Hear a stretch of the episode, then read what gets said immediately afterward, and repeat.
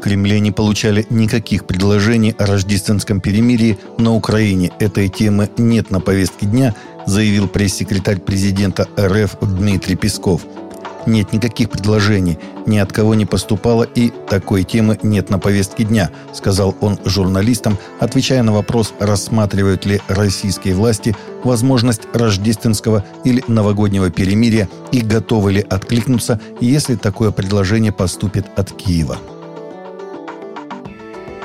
конце минувшей недели 8 и 9 декабря старшие служители 78 региональных объединений, входящих в состав Российской Церкви Христиан Вероевангельской Пятидесятников, собрались на ежегодное заседание. На повестке дня стояли отчеты начальствующего епископа, его заместителей в федеральных округах и руководителей отделов и служений – Работа в РЦХВЕ строилась по основным направлениям – духовная и административная работа внутри Союза, межконфессиональные и международные отношения, благовестие, открытие церквей, подготовка миссионеров, выстраивание структуры духовного образования, развитие и расширение служений.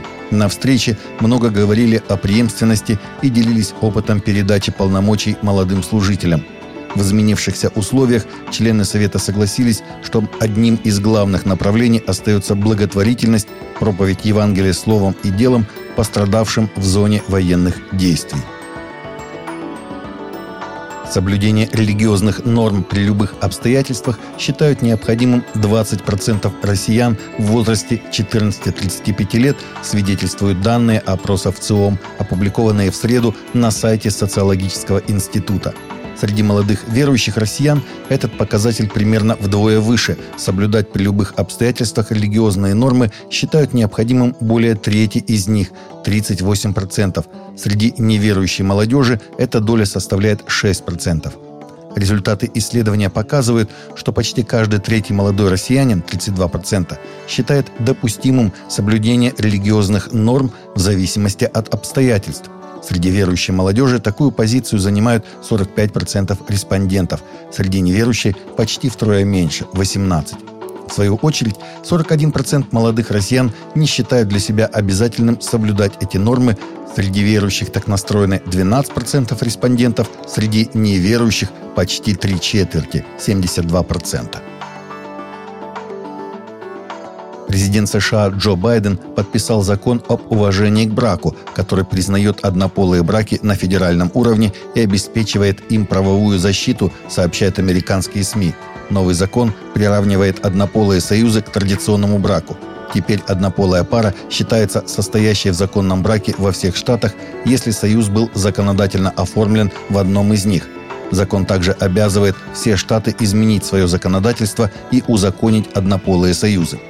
Критики закона говорят, что он является реальной угрозой свободе вероисповедания и в США, и во всем мире.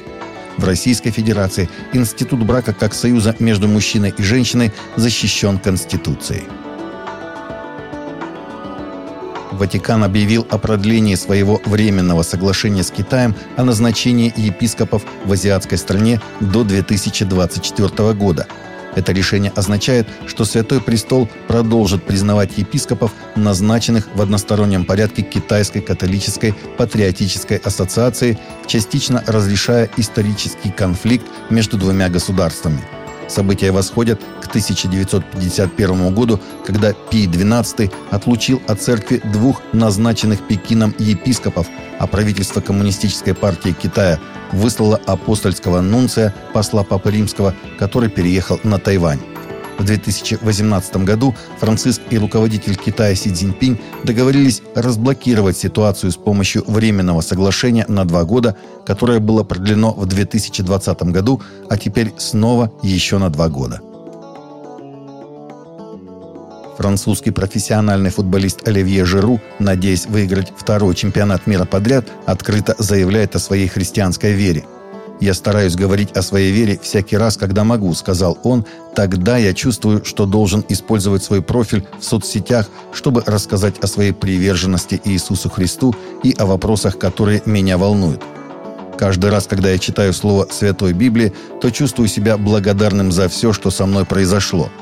Сборная Франции вышла в финал чемпионата мира в Катаре, обыграв в полуфинале команду Марокко со счетом 2-0, где сыграет со сборной Аргентины за чемпионский титул. Таковы наши новости на сегодня. Новости взяты из открытых источников. Всегда молитесь о полученной информации и молитесь о мире и о мире в сердцах.